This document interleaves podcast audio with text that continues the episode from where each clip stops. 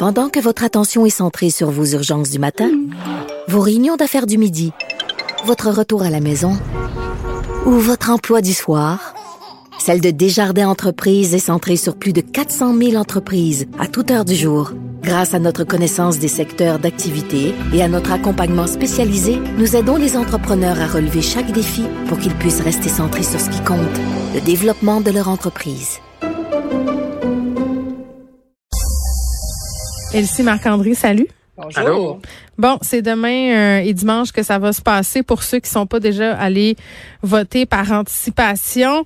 À deux jours euh, des élections municipales, on va faire le tour ensemble de six, euh, six villes, six endroits où la lutte est quand même assez chaude.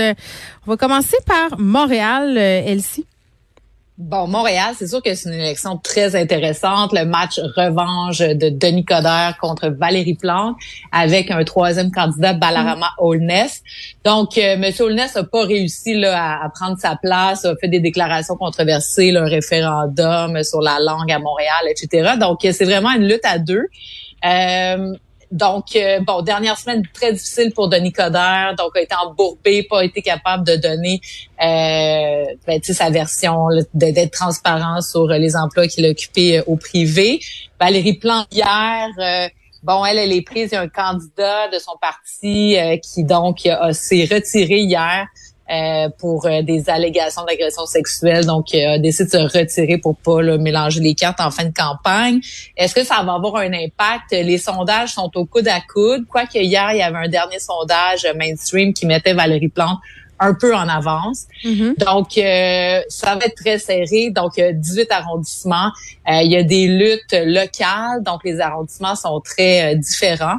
vraiment, là, le taux de participation va faire une différence. On sait que Denis Coderre est en avance chez les personnes plus âgées. Valérie Plante chez les plus jeunes. Les personnes plus âgées ont tendance à aller davantage voter. Valérie Plante a une meilleure organisation sur le terrain. Est-ce que ça va faire la différence? Euh, moi, je me, je ne me mouille pas à prédire l'issue de hmm. l'élection. Vraiment, ça va être très, très serré. Et les gens connaissent Denis Coderre, connaissent Valérie Plante. Donc, grosso modo, est-ce que la campagne aura fait une différence? Euh, peut-être sur le fait que le nouveau Denis Coderre est peut-être pas si nouveau que ça. C'est ce que je hmm. dirais sur l'élection. Mais bref, les thématiques, juste en terminant, euh, sécurité, propreté pour Denis Coderre, relance économique, le centre-ville, etc. Puis Valérie Plante, euh, ben, les quartiers, euh, le, développement durable, évidemment, euh, puis bon, donc euh, cette idée-là, là, du vivre ensemble, donc à échelle humaine, etc. Donc euh, c'est un peu ça qui distingue les deux. Là. Oui, puis il y a été beaucoup question de transparence hein, pendant cette campagne-là. Là, la mairesse, par ailleurs, a beaucoup attaqué de Nicodère à ce niveau-là. Mm-hmm. Tu faisais référence, celle-ci, tantôt, notamment au, euh, au job de consultant qu'a occupé M. Coder pendant qu'il n'était pas à la mairie. Et par rapport à, à ce candidat-là qui, qui, qui, qui s'est fait finalement euh, hâter, si on veut, là, il est parti, tu l'as bien dit, Craig Sauvé. Euh, ce matin, elle était là avec Philippe Vincent Foisy, évidemment, la, la mairesse Plante, parce qu'on en jasait hier, là, Denis Coderre, lui, a dit, ben la mairesse Plante, vous saviez euh, qu'est-ce qui se passait aux, aux, alentours de Craig Sauvé. Euh, donc, la mairesse Plante disait que non, donc là, c'était à qui, qui dit la vérité et tout ça. Euh, Philippe Vincent Foisy le questionner à ce sujet. On, écoute sa réponse. Ben, en fait, euh, dans la mesure où le processus euh, des médiations s'était passé deux ans plus tôt, puis qu'on n'avait pas eu de nouvelles de la part de l'avocat de, la plaignante, ben, pour moi, quand j'ai répondu, je l'ai fait avec transparence. C'est vrai qu'il n'y avait pas de dossier en cours. Mais le dossier policier a été fermé en 2021 ben, il a été ouvert après que moi j'ai même eu ma réponse, en fait, que j'ai donné ma réponse. Donc, ce que je veux dire, c'est que quand moi j'ai répondu à brûle pour point à des journalistes, j'ai vraiment répondu en fonction des informations que j'avais. On comprend que M. Sauvé a été visé par des allégations que la police finalement n'a pas retenu la plainte euh, et que Mme Plante dit que bon, à cause de tout ça, puis qu'elle n'avait pas de nouvelles des avocats, euh, elle, c'est comme si elle savait rien entre guillemets. Euh, est-ce que ça marche ça aussi Parce que moi j'ai l'impression qu'ici on joue beaucoup avec les mots. Là. Ben oui, parce que normalement, quand, ben, tu sais, la tradition, là, tous ceux qui disent, là, tu sais, on l'a vu avec Dominique Anglade cette semaine, quand il y a une enquête, normalement, on demande aux candidats de se retirer. Donc, Madame Plante était informée, là, tu sais, elle peut pas dire qu'elle savait pas. Bref, c'est délicat. C'est ça qu'elle dit. c'est ça qu'elle dit Ben, quand c'est même. ça. Ouais, mais c'est ça, c'est Elle- que elle, fait référence à sa réponse de juillet 2020 qu'elle a donnée à Andy Saint-André de LCN. Puis C'est vrai que peut-être qu'à ce moment-là, ce qu'elle a dit, c'était correct, mais tu sais, je veux dire, il s'est passé du temps entre juillet 2020 et cette semaine là. Et là, pour elle, c'est comme si entre les deux, c'est rien passé. Fait que un autre point que notre collègue Philippe Vincent Foisa a posé, c'est par rapport, sais, à Projet Montréal versus, la tolérance zéro là. Exact. Madame Plante nous dit c'est tolérance zéro, mais moi je pense que c'est une grosse zone grise. Je pense pas qu'en juillet 2020 qu'elle a elle a caché la vérité, mais cependant entre juillet 2020 et aujourd'hui, elle n'a pas posé d'action avec M. Sauvé pour qu'il se retire. Et là, il se- lui se retire à la fin. Et dans l'entrevue, Mme Plante, elle nous dit également que la plaignante euh, pourrait prendre d'autres recours. Donc, on- ce qu'on pourrait sous-entendre, sûrement, c'est des poursuites civiles. Mm. Mais là, ça, c'est c'est- c'est-tu apparu hier? Donc, euh, il y a une zone grise là, pour Mme Plante, je trouve, dans, dans ses explications. c'est pas clair, là. Ben, Moi pas aussi, clair. euh, je suis assez d'accord pour dire ça. Marc-André, qu'est-ce qui va se passer avec Rex Sauvé s'il est élu, euh, par exemple, Elsie? Ben c'est ça, c'est que là, puisque le BV, le vote a commencé, il reste sur le bulletin de vote. Il est indépendant pour l'élection. Il sera indépendant suite à l'élection, Hmm. mais tu sais après ça, il pourra réintégrer peut-être le caucus de Projet Montréal. Donc euh, la, la sanction, disons que ben elle est pas très importante là, parce que les candidats restent en place. Alors euh, il y Hmm. aura pas vraiment d'impact électoral lui, pour euh, euh, Valérie Plante. Lui, il nie tout, puis il, il dit qu'il s'est tassé pour pas détourner l'attention par rapport à la fin de la campagne. OK, ça, c'était pour Montréal. On s'en va du côté de Québec, Marc-André. Oui, du côté de Québec, donc sont trois vraiment candidats qui veulent remplacer là, les 14 années de, de Régis Labaume. Mais ce qui est intéressant cette semaine, ben, on l'a vu dans les derniers, derniers jours que euh, pour euh, Madame Savard, Marie-Josée Savard, là, la, la dauphine de Monsieur Labaume, euh, la protéger, c'était plus difficile. hein. Il y a eu un débat, elle a eu un quiz là, sur la, la, la ville, la dette, le prix pour prendre l'autobus, tout ça. Mhm. Elle a eu 4 sur 10.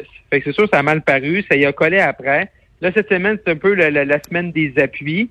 Je pense que euh, présentement, c'est avantage Madame Savard pour une raison, c'est que le vote d'opposition à Madame Savard est divisé avec Monsieur Marchand, Bruno Marchand, avec euh, Jean-François Gosselin. Euh, mais c'est certain que c'est tout l'enjeu par rapport au tramway, troisième lien, tout ce qui est la mobilité qui est vraiment au cœur de l'élection. Mais avec la force de l'organisation, le fait que les gens aimaient encore après 14 ans M. Labaume avec une Oui, grosse cote. ça va être des 70 gros souliers à, à chausser quand même. oui, mais, mais c'est ça, on va voir le- le- le- le- la prochaine mairesse ou maire de Québec. Euh, ça va être moins euh, époustouflant, euh, ça va être moins un personnage que M. Labaume l'était. Peut-être aussi ça va être bon pour la capitale d'en venir avec un maire euh, qui, qui est un peu moins euh, coloré que M. Labaume Mm. l'était. Et est-ce que ce sera un maire de transition? Parce qu'il y, y a des gens bien en vue à Québec qui M. Labaume s'annonçait tard qu'elle n'allait pas se, se relancer en campagne. Peut-être qu'il y a des gens qui ont passé leur tour, mais là, voyant qu'il n'y a pas un candidat présentement qui se démarque ou la personne qui va gagner va gagner peut-être avec 30, 35, 40 tu sais, pour cent du vote au lieu de 50, 60, 70 comme M. Labaume. Fait que ça va, on est peut-être dans, dans un, un, un maire, mairesse de, de transition qui va faire en sorte qu'on va revenir avec quelqu'un de peut-être un peu plus coloré ou plus Mm. connu euh, par rapport du grand public à travers la province. Donc, euh, c'est très intéressant, mais la division du vote, là, avantage, je pense, à ce moment-ci, Mme Savard. OK. Du côté de Longueuil, Elsie, est-ce que Catherine Fournier est toujours en avance? Ben oui, donc elle a une grosse avance dans les sondages. C'est sûr qu'au niveau municipal, la notoriété est très importante parce que les taux de participation sont plus faibles. Aussi, bon, la présence médiatique permet moins là, de connaître les candidats. Donc, euh, grosse avance pour Catherine Fournier. Il faut se que euh, bon, Longueuil, c'est la cinquième plus grande ville au Québec. Euh, euh, Il y a Monsieur Jacques Letourneau, qui est euh, un ancien de la CSN et qui se présente aussi. José Latendresse, qui elle est arrivée deuxième euh, par rapport à Madame Sylvie Parent, là, qui est la mairesse sortante, qui a décidé de ne pas se représenter, Mhm. donc est à nouveau dans la course.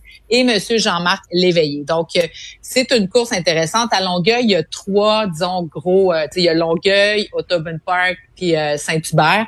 Donc, il y a des secteurs là, qui, euh, qui sont en lutte euh, présentement. Euh, il y avait eu tout le dossier là, qui a été euh, très médiatisé là, des, euh, des serres euh, qui qui qui a pas été résolu dans le encore parc.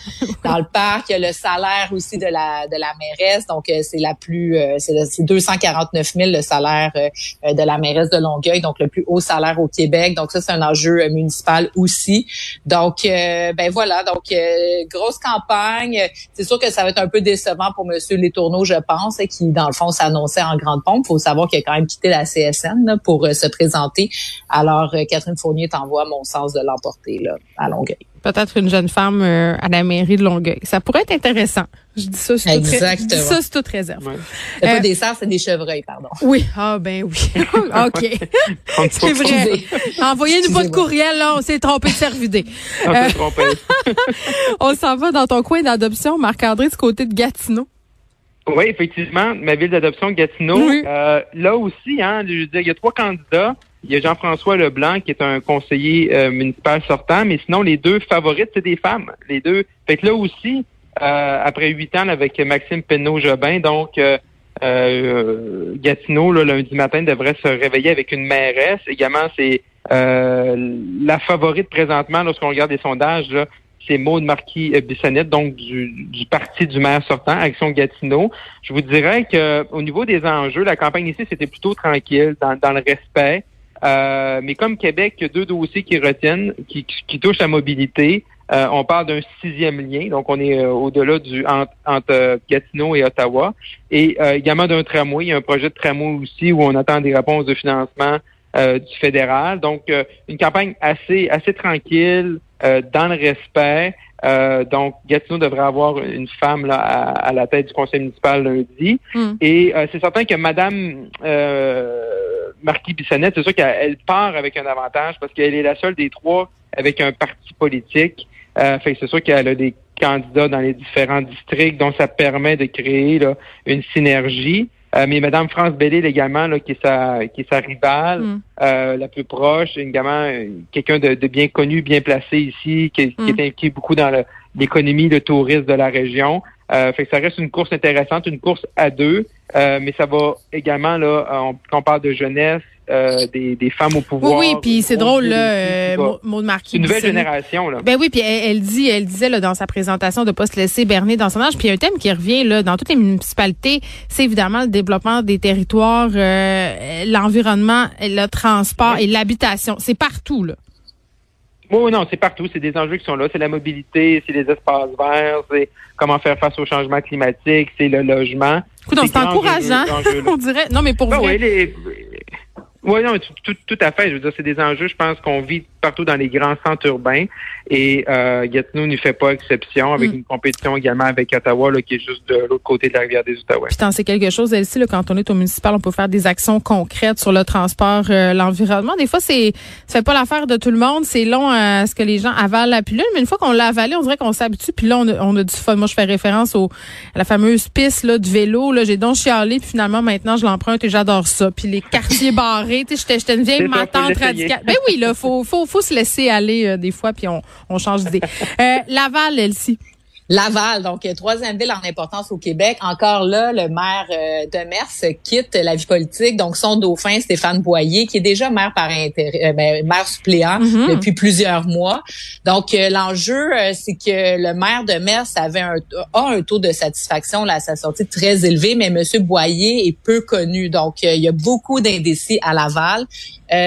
Euh, il y a euh, Michel Trottier, qui est le chef de l'opposition, qui est là depuis longtemps, donc euh, très actif, euh, prend sa place, donc pourrait brouiller un peu les cartes. Il y a des élus aussi au conseil municipal. Michel Poisson, dissident du mouvement Lavallois, Sophie Trottier et Pierre Antia. Hmm. Donc, euh, les enjeux, c'est les taxes municipales versus les services, euh, continuer de garder une image positive. Euh, C'est sûr que Laval, c'est une ville, comme on le sait, là, il y a eu le maire Oui. Vaillancourt qui a été là, donc une ville qui a été entachée par la corruption. Ouais. Donc, euh, je pense que M. A remis la, la ville sur les rails. Ouais. Beaucoup de projets aussi en transport collectif à Laval, puis en développement durable. Donc, euh, c'est intéressant, là, Laval est en grande croissance. Donc, Mm. euh, est-ce que M. Boyer va réussir euh, à poursuivre là, sur la lancée euh, de M. Demers? À voir. Puis tantôt, j'ai dit Audubon Park, mais c'est Greenfield Park, le troisième arrondissement à Longueuil. Je Très bien. Très bien. Là, Marc, il nous reste une minute, pour vrai, une minute, mais on, on peut pas ne pas parler de ce qui se passe à Saguenay parce que c'est important. Non, effectivement, une, une grosse course à Saguenay. Oui. Euh, je fais ça rapidement. Donc, euh, six candidats, hein, fait que ça, ça, comme on dit, il y a du monde à la messe. Oui. Euh, les deux favorites, là, c'est euh, la mairesse sortante. José Néron? Euh, José Néron. Également euh, Julie Dufour, qui est une conseillère sortante. Et là, il y a comme deux maisons de sondage qui ont fait des sondages à Saguenay, puis vraiment avec des résultats euh, qui se ressemblent euh, plus ou moins. Euh, donc là, vraiment, là, comment ça va se comment ça va finir? C'est sûr qu'il y a encore là la division du vote, le fait qu'ils sont six, ça va aider la mairesse sortante parce que là, le vote va être éparpillé. Euh, mais c'est sûr qu'il y a beaucoup d'enjeux de développement. On a Mm. vu cette semaine que les, les, grands, les grands patrons de Rio Tinto ont rencontré Monsieur Legault du côté de la COP 26. Fait que là, c'est tout le développement économique d'aller chercher ces richesses-là. Euh, c'est sûr que pour euh, le Saguenay, c'est super important pour la région de Saguenay-Saint-Jean. C'est fondamental. Donc, là aussi, euh, ça- on peut avoir des surprises. Euh, une course qu'on pensait pas serrée, mais là, c'est très serré du côté de Saguenay euh, ce matin Bon. à 48 heures du vote. On va tous se réveiller lundi dans un Québec nouveau ou peut-être dans Oui. certaines municipalités. Ce sera euh, les, les mêmes personnes. On, on verra, mais j'ai très hâte de vous reparler pour qu'on puisse euh, interpréter tout ça. Bon week-end. Bon week-end. Au revoir. Bon